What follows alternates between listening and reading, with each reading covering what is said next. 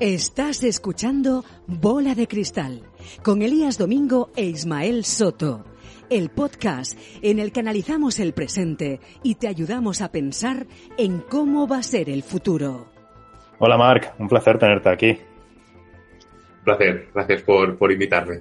Oye, eh, yo quería empezar la conversación eh, poniendo un poco el foco en, algo que, resuelve, ¿no? Eh, tu proyecto, ¿no? Vuestro proyecto y que ahora las empresas tienen muy, o deben tener muy presente, ¿no? En un, en entorno de, de, digamos, de inflación y volatilidad de precios eh, grande, cada, cada euro que puedas ahorrar, desde luego que, que es clave, ¿no? Ya no solo en un medio de una recesión que viene, sino no solo el top line, sino mirar también bien a costes, ¿no? ¿Qué opinas?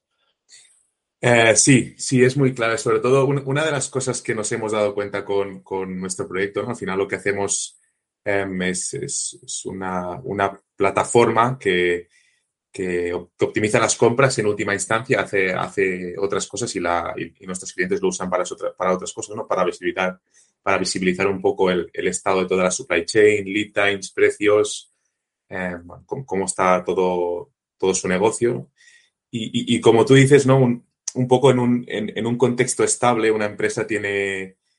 Es, no, es fácil comprar, porque realmente, si te lo piensas eh, a nivel técnico, a nivel matemático, si uno, si uno lo piensa, es sin duda un problema muy complejo.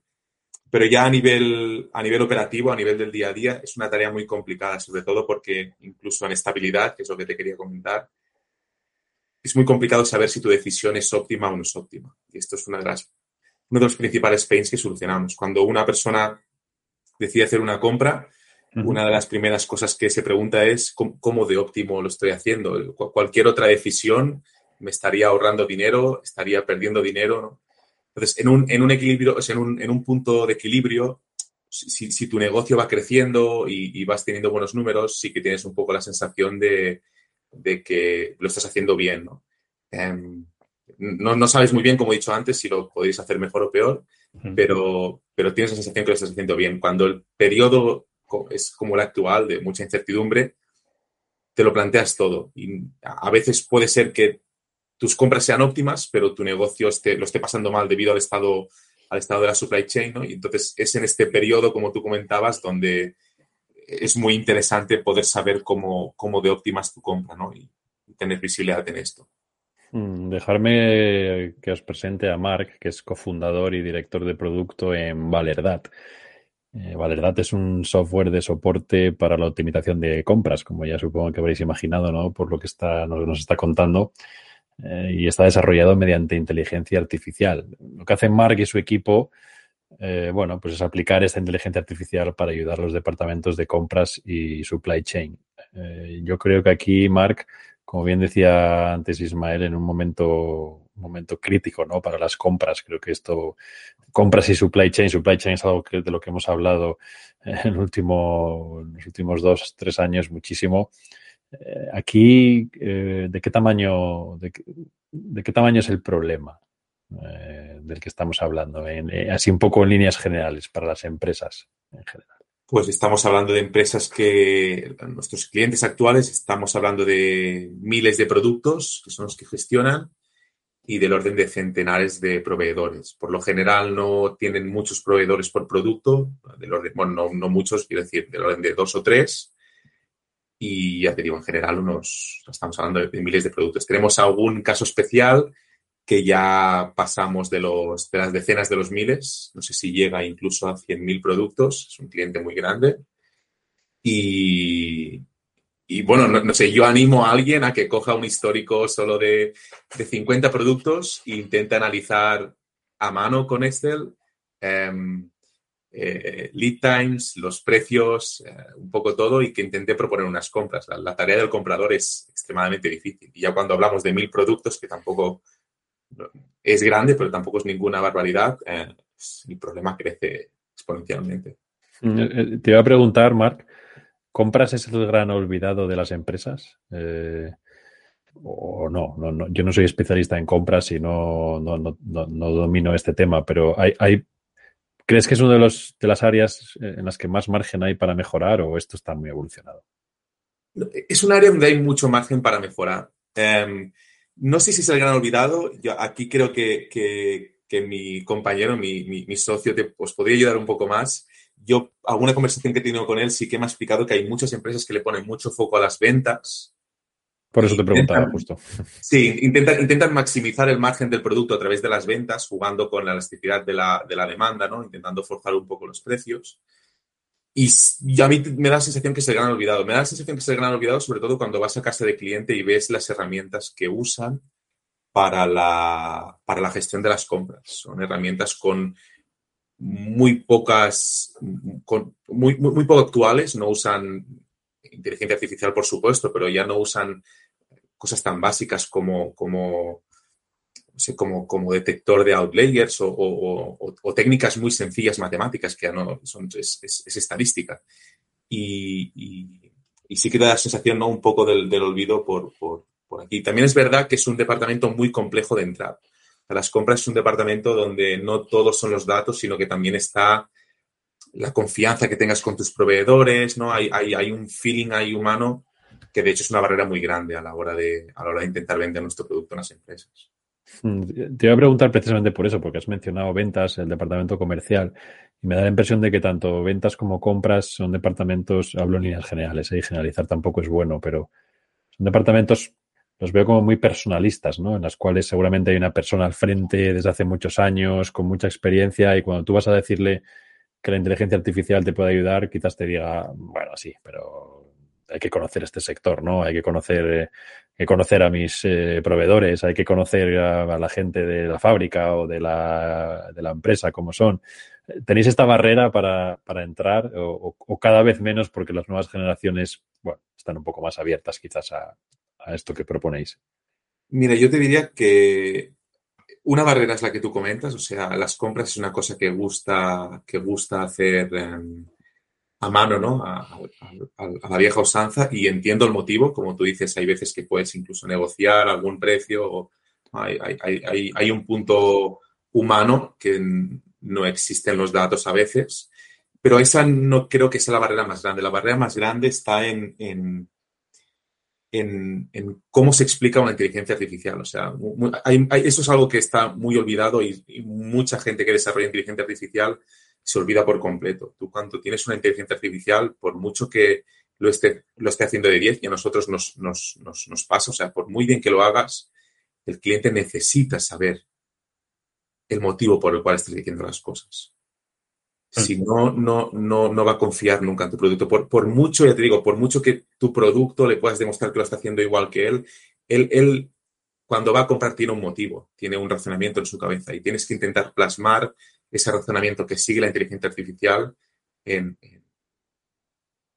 en el producto que, el, cliente ve. Esta es, yo te diría que es la gran barrera, por encima de este punto humano ¿no? de, hablar con los proveedores. Yo diría que lo peor es la explicabilidad. Marca, ¿habéis, habéis, ¿habéis de algún modo cuantificado cuál es la oportunidad existe, no sé, a nivel mercado español, mercado europeo, mercado mundial, a, nivel de, de, vuestro business case, ¿no? Utilizando vuestro software, aproximadamente cuáles el, los ahorros que podríais llegar a, a a reducir, ¿no? O a crear en una, en una empresa tipo vuestra, de, vamos, o una empresa en general, ¿no? Porque entiendo que esto es aplicable a casi, es escalable, ¿no? Casi cualquier tamaño de empresa. Eh, sí, lo, el, único requisito real para una empresa es em, que esté informatizada, o sea, que podamos acceder a los datos de forma, de forma limpia, es el único requisito. Y después al final es un tema, como tú dices, de, coste-beneficio. Eh, es complicado decir el porcentaje de ahorro porque depende muchísimo del caso. Hay casos, esto también, el, el, CEO Eduard es el que se ha dedicado a hacer el, business case y hacer mejor los estudios. Ronda sobre, el, sobre un 5% o 10% de ahorro y ahí es algo que al final, si, la, si la empresa le renta o no lo renta usar nuestro software, es un tema de facturación. Si factura lo suficiente como para, para que un 5% compense el coste de nuestro software, pues, eh, ¿Nos podrías hablar un poquito más del software, creo, y de las áreas que tiene, ¿no? Porque es una plataforma que, no solo toca compras, sino tiene eh, también algunas ramificaciones más y hay capacidades un poco que van más allá de simplemente poner el dedo donde están las cosas, sino que te ayuda también en la operativa, ¿no? Exacto, el, software nace de, analizar los datos de, compras. Este es, este es el, este es el leitmotiv, ¿no? o sea, el, perdón, el, punto de partida. O sea, se, empieza desde aquí. De ahí se puede sacar muchísima información eh, y nosotros estamos sacando muchísima información. Por ejemplo, em, lo que comentaba antes, el ítem de proveedores. ¿no? Una, una, pregunta que uno se puede hacer es si el ítem del proveedor te depende de la cantidad del producto que estás pidiendo. A veces tú tienes una sensación pero cuando miras los históricos no es, no es la que te piensas. Em, precios de compras, si tu proveedor te está aplicando correctamente o no los escalados de compras. También temas de fiabilidad, si yo tengo un contrato con mi proveedor, si este proveedor está cumpliendo o no está cumpliendo el contrato. Temas de margen del producto. Em, por supuesto, una cosa que, no, no, comentamos mucho, pero que es la base de nuestro programa es predicción de la demanda. No hay, no hay buen, buen, buen algoritmo de compras si, no hay una, buena predicción de la demanda.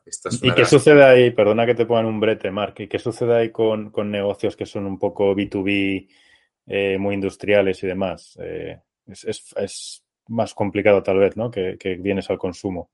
¿Trabajáis también en ese campo? Sí, bueno, predicción de la demanda, de hecho tenemos algún cliente que es, que es muy challenging a nivel de predicción de la demanda. Clientes con Sí, su gran mayoría son B2B, de hecho, que son productos eh, de, un coste muy elevado y con, y con, demanda que nosotros llamamos intermitente. Demanda que eh, tienes una unidad por la semana. También tenemos formas de solucionarlo. O sea, una clave para trabajar con las predicciones de la demanda es trabajar con predicciones probabilísticas, predicciones que tengan en cuenta la incertidumbre. ¿no? No, no es tanto decir que tus ventas son de una unidad a la semana, sino que tus ventas están entre cero y dos unidades a la semana, en un 99% de los casos. Y trabajar con esta, con esta incertidumbre es lo que te, lo que te permite después, si, si tu software que viene detrás de esta predicción de la demanda es capaz de ingerir esta incertidumbre, es, es, donde puedes sacar mucho provecho. Entonces, como comentaba, es predicción de la demanda y, una vez tienes la predicción de la demanda ya viene el, el software de compra, de, software de gestión de compra. Y hay toda una parte, que es lo que os comentaba antes, de intentar explicar el motivo de las órdenes de compra. Si se compra por una rotura de stock, por, una, por, intentar aprovechar una, palanca de, ahorro. Es otra parte del software. Y a nivel de usuario, eh, esto ¿cómo, lo desplegáis la empresa? Entiendo que es algo que está en la nube. Eh, que lo pueden, enseñáis, hay un training, enseñáis a la gente a manejarlo y después ellos son autónomos y pagan unos fees ¿Cómo, cómo, cómo funciona esto?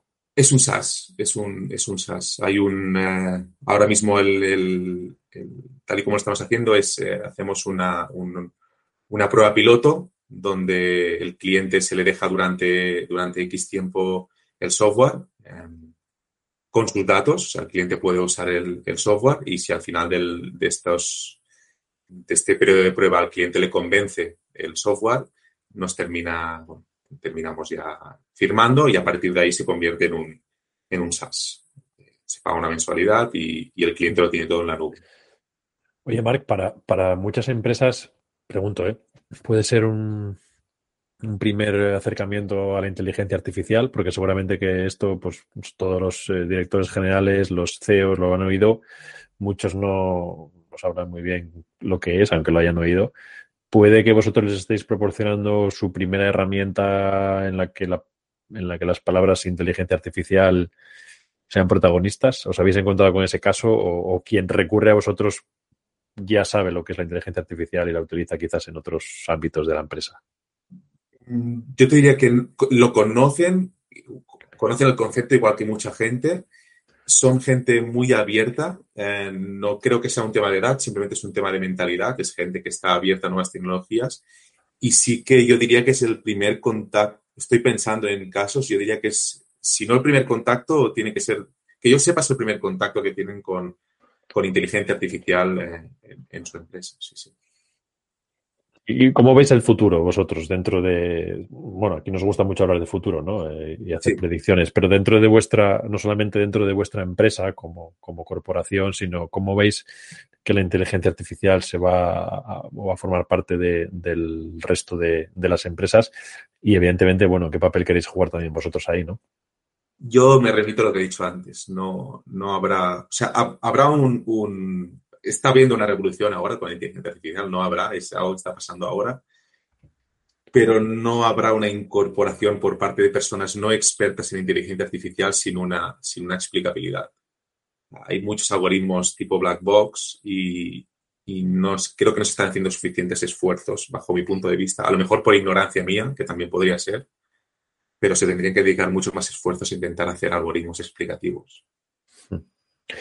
¿Y veis alguna, esta pregunta, bueno, es un poco quizás comprometedora, pero veis alguna empresa por ahí que os pueda hacer competencia o alguna solución global que estoy pensando en un, en un Salesforce, en algo así, que pueda decir, oye, nos puede hacer daño si desarrollan X cosas o realmente lo que hacéis vosotros es muy nicho y de momento no veis que por ahí tengáis, eh, bueno, eh, competidores supongo que tendréis, pero que no tenéis un, que nos pueden hacer mucho daño por ahí.